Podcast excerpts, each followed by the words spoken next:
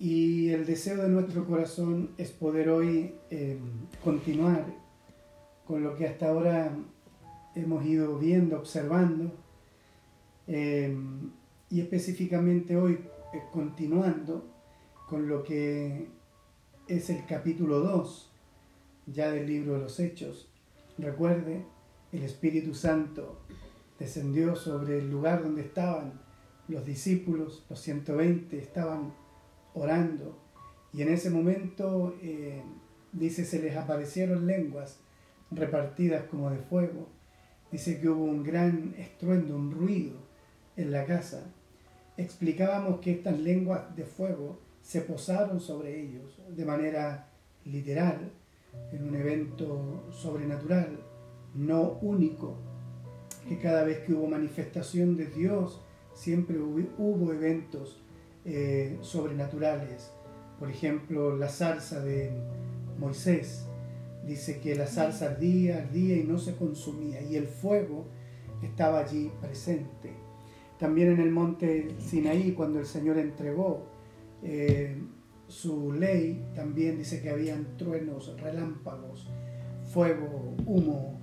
Eh, por lo tanto, en la escritura hay, hay muchas ocasiones en las que eventos sobrenaturales se manifiestan cuando, cuando Dios quiere expresar algo o manifestar algo. Y en este caso, eh, en el aposento alto, el Espíritu Santo viene, desciende, los llena a los 120 que estaban ahí. Se les aparecen lenguas que se posan sobre ellos en el sentido de tomar control sobre sus vidas. El Espíritu fue derramado y comenzaron a hablar, dice el texto, en otros idiomas. Dijimos que los idiomas que comenzaron a hablar fueron idiomas eh, entendibles para, la, para toda la multitud que había allí en Jerusalén. Recuerde que estamos en Jerusalén ahora ya en la fiesta de Pentecostés.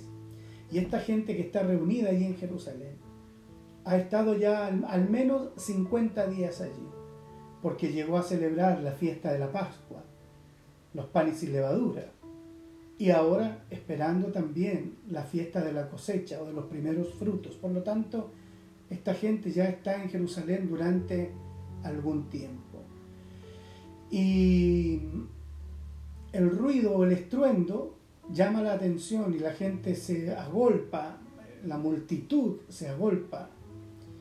Y entonces observan y oyen a estos galileos, a estos galileos, hablando en el idioma propio de su tierra natal, porque aunque son judíos, pero estos nacieron en el Ponto, en Asia, en Galacia, en Bitinia, en Panfilia, en Capadocia, en, en Etiopía, hay judíos de muchas partes del mundo que están congregados en Jerusalén por estas fiestas de peregrinaje, como la Pascua, los panes sin levadura y también la fiesta de Pentecostés. Entonces, dice la Biblia que algunos dijeron, estos están borrachos. Pero otros se preguntaban, querían entender y decían, ¿de qué se trata esto? Y vimos la semana, estos días atrás, de que es allí cuando Pedro se levanta y él da su discurso. Un discurso largo, bajo la inspiración y la llenura del Espíritu Santo. Un discurso centrado en Cristo que además vimos que resaltó, ¿verdad? Eh, el valor, eh, también vimos que resaltó el poder y los argumentos dentro de la predicación de Pedro en relación al Mesías exaltado. No fue una predicación eh, sin sentido, sino que fue una, una predicación con argumentos escriturales con la finalidad de demostrar que ese Jesús que había hecho milagros porque Dios estaba con él, ese Jesús era el Mesías. Entonces hoy nos corresponde eh, ver la continuación del, ¿cómo se llama?, del discurso de Pedro, a la que he denominado efectos del sermón de Pedro vamos a ver en estos versículos los efectos que tuvo este sermón. Fue un sermón, vuelvo a repetir, eh, ungido por el Espíritu Santo, lleno de valor, de poder de Dios y con argumentos escriturales que tenían como objetivo, vuelvo a decir, la finalidad de demostrar que Jesús era el Mesías.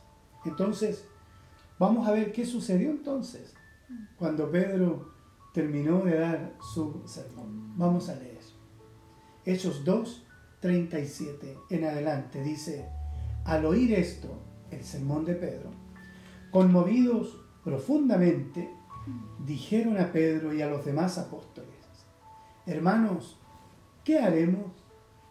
Entonces Pedro les dijo, arrepiéntanse y sean bautizados cada uno de ustedes en el nombre de Jesucristo para perdón de sus pecados y recibirán el don del Espíritu Santo.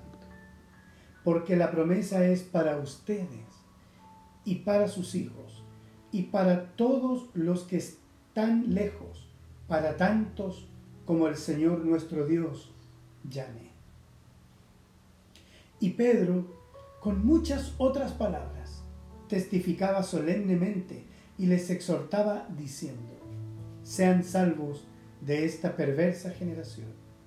Entonces los que habían recibido su palabra fueron bautizados y se añadieron aquel día como tres mil almas y se dedicaban continuamente a las enseñanzas de los apóstoles, a la comunión, al partimiento del pan y a la oración. En esta lectura me gustaría que observáramos al menos cinco efectos de la predicación de Pedro, cinco efectos que notamos aquí, producto de su predicación. El primero de ellos tiene que ver con la culpabilidad.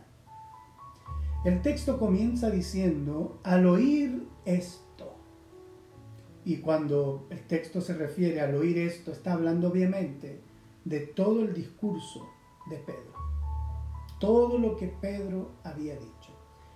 Y si hacemos un resumen de todo lo que Pedro dijo, quiero dejar para el final algo que impactó y tocó profundamente, además de las otras cosas, la vida de estos hombres. Dice, en el discurso de Pedro estuvieron presentes todas estas cosas. La profecía de Joel cumplida, Jesús, varón aprobado por Dios. Pedro habla y enseña de que su muerte estaba predicha. Su resurrección estaba profetizada por el profeta David. Pedro también ha dicho que Jesús el Jesús exaltado, llevado al cielo, es el que ha derramado la promesa del Padre, lo que ustedes observan y ven aquí, ahora. Y también Él dice lo siguiente, que Dios ha hecho a Jesús Señor y Mesías. Todo esto es lo que Pedro ha dicho en su sermón. Frente a toda esta declaración, frente a todo lo que Pedro argumenta, dice, hay algo que también, en mi opinión, hay algo que hace de este discurso y de la recepción de este discurso, hay algo que provoca un, sabor amargo, un, sentimiento, como dice el, el punto, de culpabilidad. Y es que Pedro, en medio de todo este sermón, Pedro dijo, con voz clara y potente que ustedes, ustedes entregaron a la muerte al Mesías. Y creo que esto fue lo que provocó en ellos este golpe tan duro, este golpe tan grande de sentirse completamente estremecidos, Yo observo aquí culpabilidad, porque este Mesías aprobado, este Mesías de quien su muerte estaba predicha, este Mesías a quien, Dios resucitó, este Mesías exaltado, este Mesías que el Señor lo ha hecho Señor y Cristo, yo, nosotros, los que están oyendo el discurso, están pensando en ese momento en nosotros, lo asesinamos, nosotros lo entregamos en manos de inicuos y en manos de pecadores. Y pienso que este efecto, este efecto de la culpabilidad, es un efecto demasiado importante en la proclama y en la predicación del Evangelio. No creo que exista arrepentimiento genuino sin primero experimentar una profunda culpa, una profunda culpabilidad. Y si analizamos muchas veces nuestros discursos evangelísticos, de lo que menos o de lo que más carecen nuestros discursos evangelísticos, es justamente de hacerle entender a la gente de que somos culpables, producto de nuestro pecado, de nuestra ofensa a Dios, de nuestro trato ofensivo, de nuestra desobediencia a Dios. El pecado lo que hace es eso, es ofender a Dios. Y mientras las personas no entendamos, no entiendan que hemos ofendido al Creador y que lo hemos ofendido infinitamente. Por eso cuando, por ejemplo, Isaías ve al Señor en el capítulo número 6, él ve la visión del Señor allí en el templo, que sus faldas llenaban el templo. Él se siente inmensamente inmundo, sucio. Ay de mí, dice, pues soy un hombre pecador, de labios inmundos y que habita en un pueblo de labios inmundos. Por lo tanto, el sentir la culpa de ofender, de haber ofendido o de estar viviendo de espaldas a Dios, la culpa de transgredir las normas, los mandamientos, la culpa de que por nuestro pecado el Cristo, el Hijo de Dios, fue crucificado. La culpa o el sentimiento de culpa al momento de escuchar, de oír el Evangelio, es algo muy significativo. Creo que a las personas debemos mostrarles que son culpables y que Dios, como dice el libro de Romanos, Dios está airado con ellos. Dios está airado con el pecador. Sobre el pecador yace la ira de Dios. Y esa ira es producto de la transgresión continua y permanente de sus mandatos. Por lo tanto, cuando compartimos el Evangelio, cuando predicamos la palabra del Señor, este punto debe ser un punto, a mi juicio, mm. principal. Hablarle a la gente de lo pecadores que son, de lo mal que lo han hecho y de cuán horrible es el castigo producto de la transgresión, de la desobediencia al Creador. Si usted se fija, por ejemplo, hoy en nuestros discursos evangelísticos, ¿cuáles son? Ven al Señor. Él te da una mejor vida. No importa lo que hayas hecho. Ven al Señor. En Él experimentarás cosas hermosas, cosas maravillosas. Él te prosperará. Él te hará bien. Está destruido tu matrimonio. Él lo recompondrá. Has tenido problemas económicos. Él te ayudará. Entonces la gente lo que siente no es culpa de haber ofendido a Dios. Lo que la gente, en lo que la gente se despierta es un interés pero un interés de qué? De que su vida sea mejor, pero no, de, no desde la base de la culpabilidad, de que he ofendido a Dios y ahora Dios puede darme su perdón o una nueva vida, sino que más bien tiene que ver con satisfacer el hambre material, emocional de nuestras vidas. Por lo tanto, creo que cuando el Evangelio es predicado de ese modo, aunque pueda generar una respuesta masiva, creo que en el tiempo esa respuesta se va diluyendo y es por eso que mucha gente termina desertando o abandonando el Evangelio. Ellos cuando escucharon el sermón de Pedro, cargado de argumentos cristológicos, pero en medio de todo, Él les dice, ustedes lo mataron. Y eso produjo un impacto en la vida de esta gente. La culpa les invadió. Entonces, uno de los efectos que produjo la predicación es justamente eso, hacerles sentir culpables de haber rechazado y de haber entregado a la muerte al Mesías. La culpabilidad es un efecto importante, que la gente sienta culpabilidad ante Dios es algo importante. El otro efecto, o perdón, continuando con este punto, dice que ellos al oír esto, dice que se conmovieron, dice, profundamente.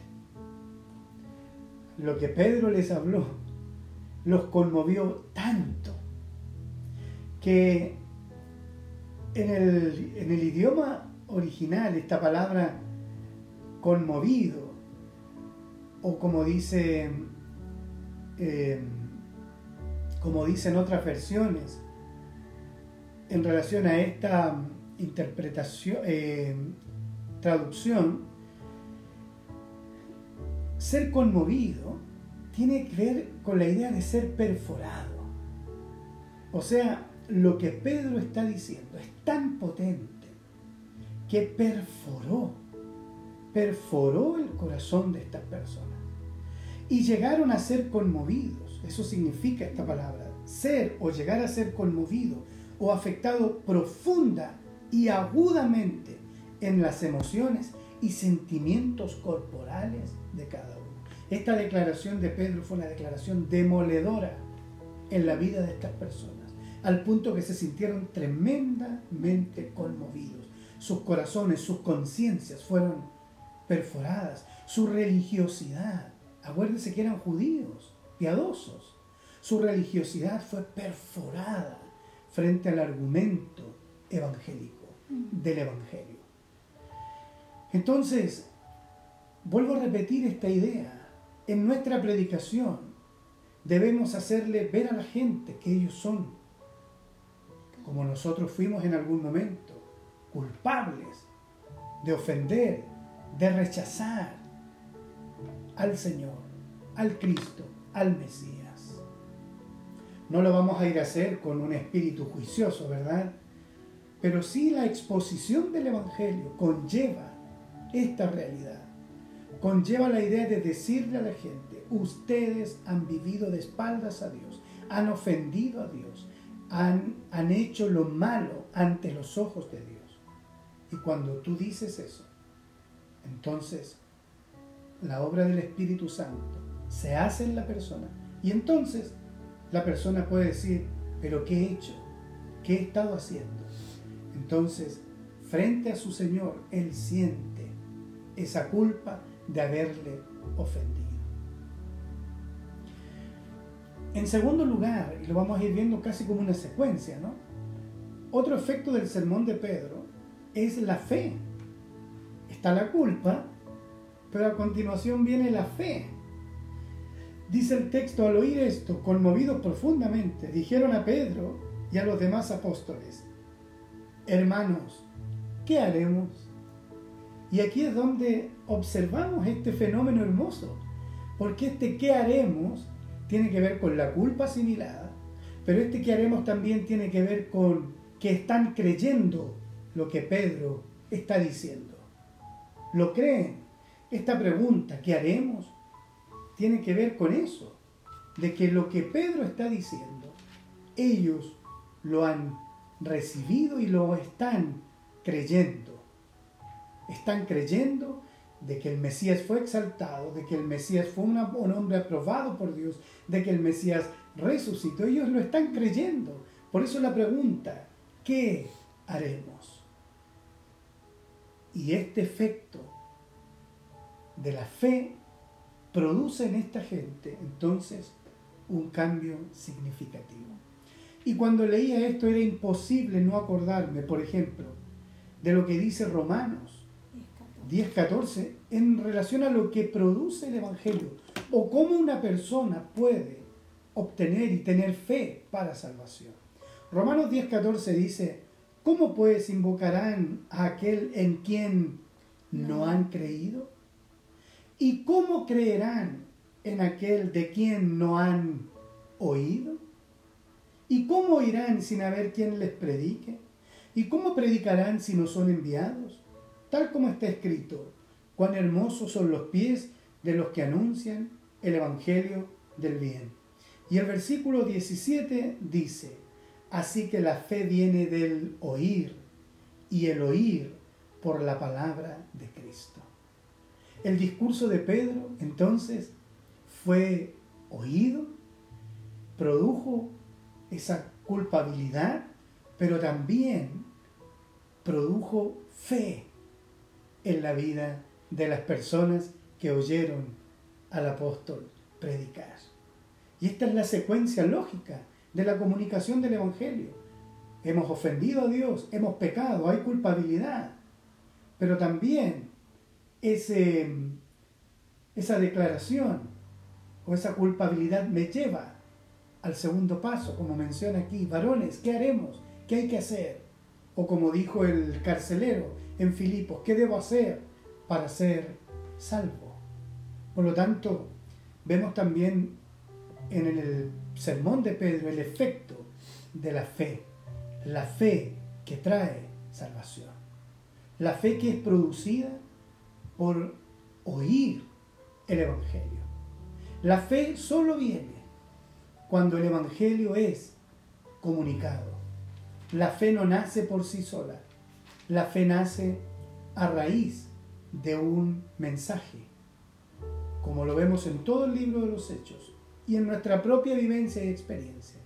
Oímos el mensaje, oímos el Evangelio y el Evangelio produjo fe, fe para salvación.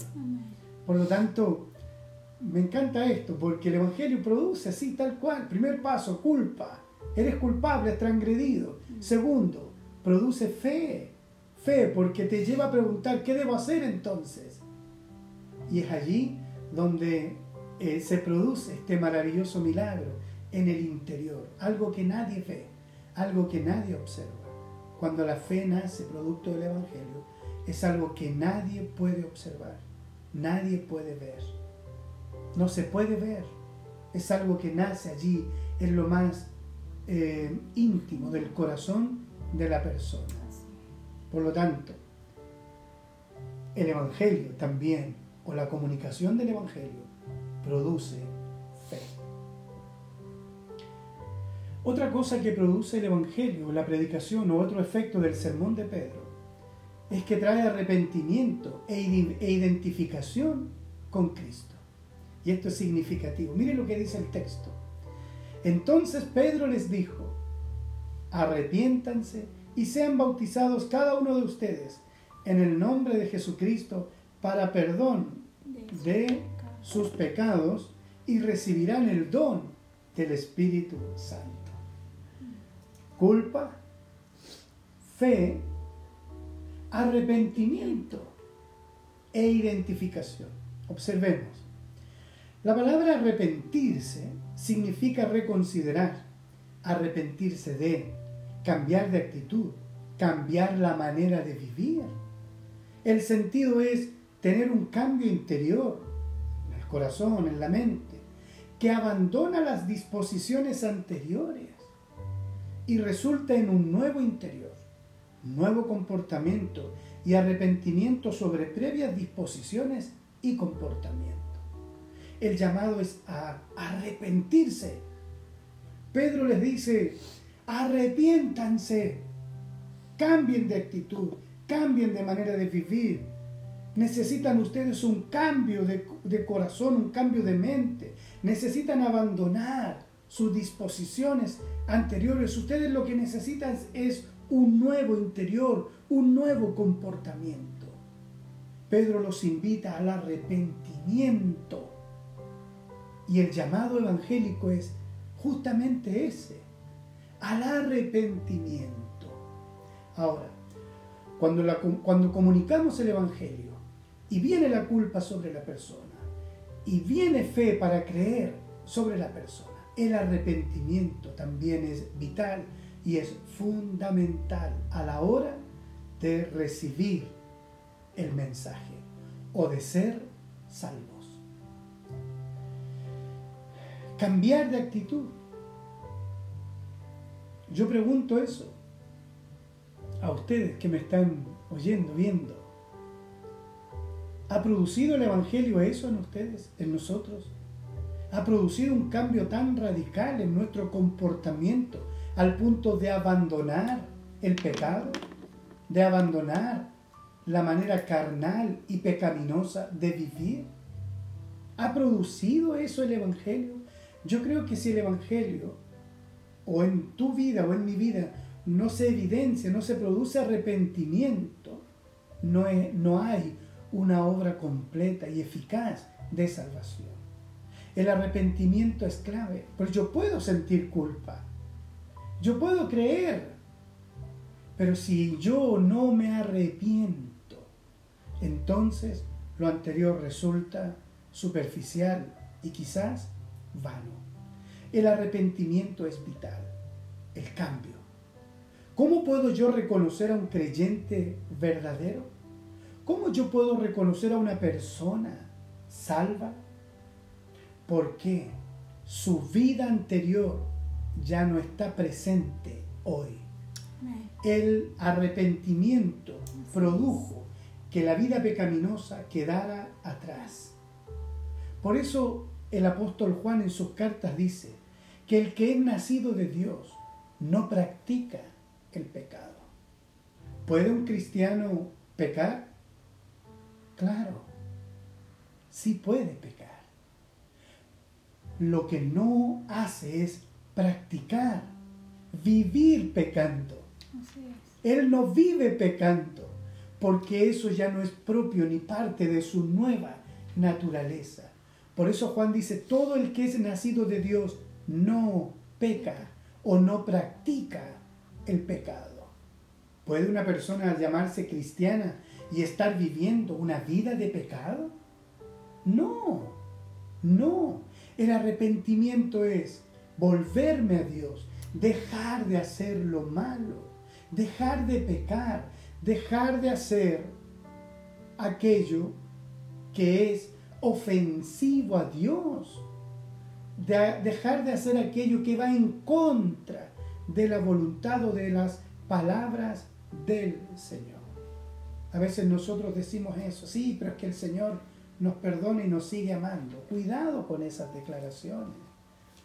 Porque el creyente, el nacido de nuevo, no peca continuamente. Puede que tú hayas cometido un error, un pecado hoy por debilidad, por desobediencia, deliberadamente pero luego tú te arrepientes. Hoy, en el momento, en el momento tú te arrepientes y dejas de hacer lo malo, dejas de hacer lo que a Dios no le agrada y abandonas ese pecado. Por eso el salmista dice que el que confiesa su pecado y se aparta de él, alcanza misericordia. Por lo tanto, no es posible, no es posible la salvación sin el arrepentimiento genuino y verdadero. Y vamos a ver en estas personas más adelante que su arrepentimiento sí fue genuino y sí fue verdadero. Ahora, el arrepentimiento va de la mano con la identificación con Cristo. El apóstol los invita a qué cosa? A arrepentirse y a bautizarse. Bautícense. Antes menciona este versículo. Jesús, cuando predicó el Evangelio, el Jesús amoroso que a veces muchos, eh, al que muchos eh, apelan y, se cobijan bajo él, cuando él, vino, llega, cuando él vino al mundo y predicó el Evangelio, él dijo eso. El reino de los cielos se ha acercado, arrepiéntanse y crean en el Evangelio. Arrepiéntanse, arrepiéntanse y crean o vuélvanse a Dios. Cuando hablamos de la identificación estamos hablando del bautismo. Bautizados, allí en su idioma quiere decir estar, y esto me llamó la atención, como un estado, un estado permanente. Estar o llegar a estar momentáneamente inmerso en agua como un rito de purificación ceremonial y de iniciación. Y aquí hay algo hermoso porque, vuelvo a repetir, me llamó la atención esto de estar como un estado, en su idioma original así lo, lo manifiesta. El bautismo no es algo que solamente bajamos al agua, nos bautizaron, nos sumergieron, nos levantaron, salimos de él y se acabó. ¿Sabías tú que el bautismo es ese evento, es a la vez un estado? O sea, es algo permanente. Sigo bautizado, sigo inmerso. No es que fui un día, no, es que sigo. Y eso habla de verdadera identificación. Usted y yo hemos conocido mucha gente que se ha bautizado.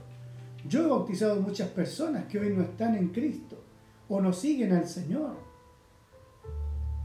El bautismo o nuestra identificación con Cristo no es una vez al momento de bautizarme, sino que es un estado.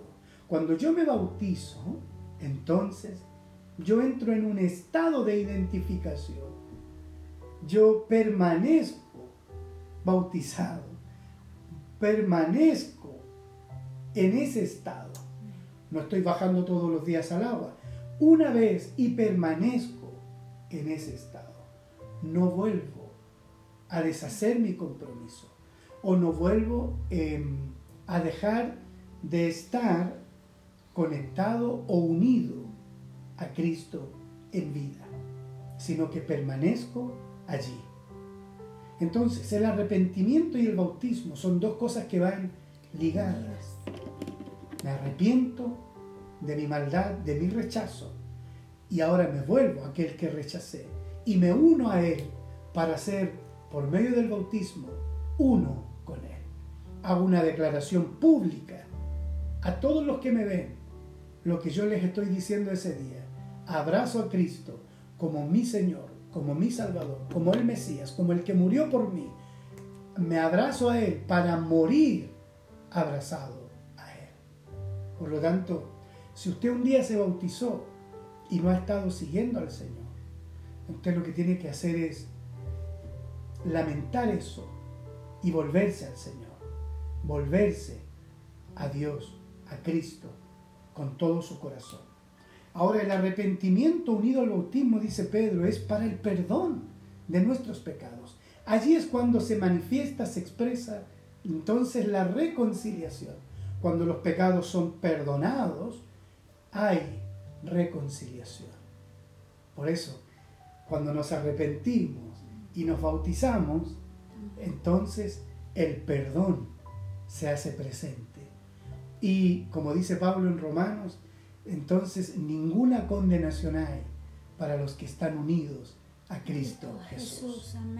Así que el arrepentimiento y el bautismo, ambas cosas, al momento, eso trae perdón de Dios y mi relación con Dios es renovada o recompuesta.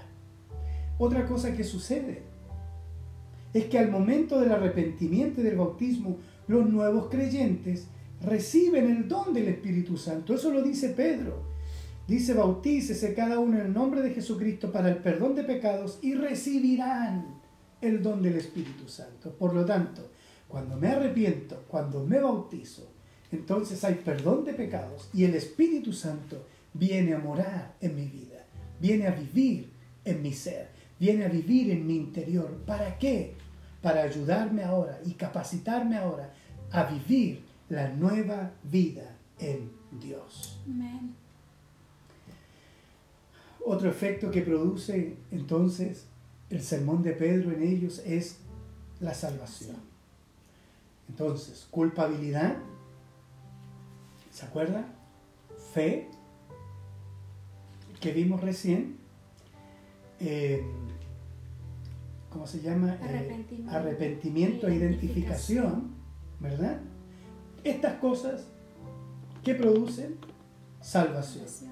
¿O en qué terminan? En salvación. Por eso Pedro en el capítulo, en versículo 40 dice, y Pedro dice, con muchas otras palabras testificaba solemnemente y les exhortaba diciendo, sean salvos de esta perversa generación. Entonces los que habían recibido su palabra fueron bautizados, o sea, lo hicieron, y se añadieron aquel día como tres mil almas. Pedro dice, sean salvos. El Evangelio es justamente para eso, para salvación. Es lo que dice Pablo, por ejemplo, en Romanos 1.16.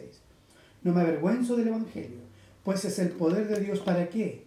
Para la salvación. ¿Para qué es el Evangelio? Para la salvación de todo aquel que cree, del judío primeramente y también del griego. Entonces, aquí vemos eh, la obra eh, casi completa. Observe. Dijimos primero, culpa por haber ofendido a Dios. Fe.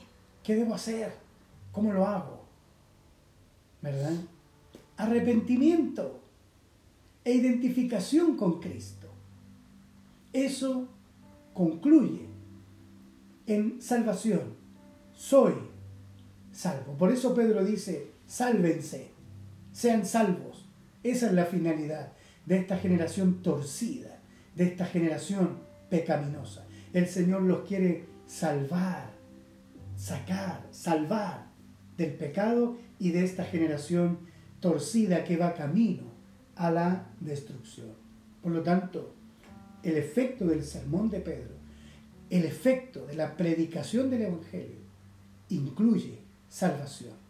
La salvación es la finalidad. ¿Cuál es la finalidad de la predicación del Evangelio? Que los hombres sean salvos. No hay otra. No es ven al Señor para que seas prosperado. No es ven al Señor para que te vaya bien. No es vuélvete a Dios para que tus problemas sean solucionados. No, no. Sean salvos. Sé salvo. Esa es la finalidad del Evangelio. Salvarte. ¿Salvarte de qué? ¿De la ruina económica? No. Salvarte de tu vida pecaminosa, ofensiva a Dios y del juicio venidero. El Evangelio es para salvación, dice Pablo en Romanos, al judío primeramente y al griego, o sea, para todos los que creen, gentiles o judíos. Y termino entonces con lo que hace, con este efecto que completa de manera total entonces todo el proceso de salvación produjo también el efecto de la perseverancia. Fíjate lo que dice el 42, y se dedicaban continuamente a las enseñanzas de los apóstoles, a la comunión, al partimiento del pan y a la oración. Entonces, ¿cuáles fueron los efectos? Sintieron culpa. Se... Fe. fe. La predicación produjo fe trajo también arrepentimiento e identificación con el Señor. Sus pecados fueron perdonados. Al ser, al ser perdonados sus pecados, ellos fueron entonces salvos. Y una vez salvos, no todo concluye allí, sino que ahora comienza, ¿qué cosa? La perseverancia, que es la evidencia de tu salvación. Así como está la vida recta que evidencia tu salvación, también la perseverancia es una evidencia de un hombre o una mujer salvo. Se dedicaban a eso. O sea, su vida ahora fue perseverar en estas cosas. ¿Qué cosas? Las enseñanzas de los apóstoles, la comunión con los hermanos, partir el pan, la cena del Señor y la oración. Estas son cosas que deben estar presentes en todos los que hemos sido salvos. Estas cosas deben estar presentes siempre. Una característica de una persona salva es que siempre persevera en qué? En el aprendizaje de la palabra, en reunirse, en compartir con sus hermanos, con la iglesia. Él quiere estar porque fue añadido, vamos a ver más adelante. Él quiere participar de la cena del Señor con sus hermanos para recordar el sacrificio para el perdón de sus pecados. Y Él quiere continuamente estar orando con sus hermanos. Y está hablando no solamente aquí en términos eh, individuales, sino colectivos. Entonces, yo le pregunto, ¿son estas cosas aquí mencionadas, son prácticas habituales en usted? ¿Está usted interesado en aprender de la palabra de Dios? ¿Está usted interesado en compartir, en tener comunión con sus hermanos? ¿Está usted interesado en participar del pan, de la cena? ¿Está usted interesado en, poder orar junto a sus hermanos, estar con ellos y no de manera, eh, ¿cómo se llama?, eh, interrumpida. ahí dice. Sino continuamente, de manera continua. Entonces, yo lo quiero llamar en esta hora a que esta salvación se manifieste en estas cosas, en su dedicación, en su dedicación a las cosas de Dios. Como dice Pablo en Colosenses, si ustedes han sido salvos o si han resucitado con Cristo, dice, busquen las cosas de arriba. Pongan la mira, pongan su atención en las cosas espirituales, en las cosas del cielo, en las cosas de Dios. Un hombre salvo eso hace, persevera, quiere aprender. Yo estos días citaban, no recuerdo, no quiero mencionar un nombre que tengo para no equivocarme, pero una persona, un pastor hermoso a quien me gusta oír, él decía, si tú no tienes contacto diario, continuo, amante con las escrituras, tú no eres salvo. Porque la evidencia de salvación es esa, es ir a la escritura, es dedicarnos a la escritura, así como dedicarnos a la comunión y a la oración. Son cosas muy importantes en la vida de una persona salva. La oración continua, permanente, diaria, la lucha por orar, el deseo de orar, el deseo de humillar la carne, de volverse a Dios en oración, es algo que el salvo continuamente lo está haciendo. Si tú nunca lees la Biblia, si tú no te interesa tener comunión con tus hermanos, si no te interesa orar individual y colectivamente, habría que revisar tu salvación, porque la salvación implica la perseverancia. Así que la predicación del Evangelio tiene estas, estos efectos y espero que estos efectos estén en nosotros, ¿verdad? En algún momento sentimos la culpa de haber ofendido a Dios. En un momento, ¿verdad? dijimos, producto de la predicación, ¿qué debo hacer para ser salvo? En algún momento, ¿verdad? Nos arrepentimos de nuestros pecados y nos identificamos con Cristo. Y en ese momento entonces nuestros pecados fueron perdonados y experimentamos el maravilloso milagro de la salvación. Pero esta salvación no concluye simplemente ya soy salvo, sino que esta salvación continúa evidenciándose a través de la perseverancia. Así que te invito a perseverar en estas cosas. No bajes los brazos. Sigue adelante y esfuérzate en estas cosas. Pídele a Dios que tu interés por aprender de la palabra se reactive por la oración y por estar con tus hermanos. Leemos entonces la predicación del Evangelio es capaz de perforar hasta el corazón más duro y mostrarles su culpabilidad ante Dios. Por oír el Evangelio nace la, la fe que a su vez conduce al arrepentimiento y a una vida totalmente identificada con Cristo. A esto llamamos salvación por gracia, lo cual implica un ánimo continuo y permanente por conocer más de Cristo y vivir en comunión con otros que han sido alcanzados al igual que yo. Oramos. Padre, muchas gracias. Gracias Señor por esta salvación que llegó a nuestras vidas por medio del Evangelio. Gracias porque en un momento, Padre, cuando nos predicaron, Señor, de verdad, en mi caso personal, sentí esa culpabilidad de haberte ofendido, de haber pecado contra ti. Pero también en el momento, Señor, el Espíritu hizo nacer fe en nuestro corazón, en mi corazón. ¿Para qué? Para preguntarme qué debía hacer ahora, cómo, cómo debía yo salir de ese estado de culpabilidad. Entonces, el arrepentimiento, las lágrimas, el compungimiento de alma, de corazón, me llevó a eso, a confesarte mis pecados. Y al confesarte mis pecados, tú me perdonaste. Entonces, Señor, pude experimentar el maravilloso milagro de la salvación. Y esa salvación hoy día, Padre, no quedó solamente allí escondida, en el corazón, en lo íntimo, sino que esa salvación cada día, cada día florece y cada día muestra evidencias de que he sido salvo. Y esas evidencias, entre muchas otras, son en el deseo diario de tu palabra, en el deseo continuo de estar con mis hermanos, con aquellos que han experimentado lo mismo que yo, de poder partir el pan para poder recordar el costo de nuestra salvación.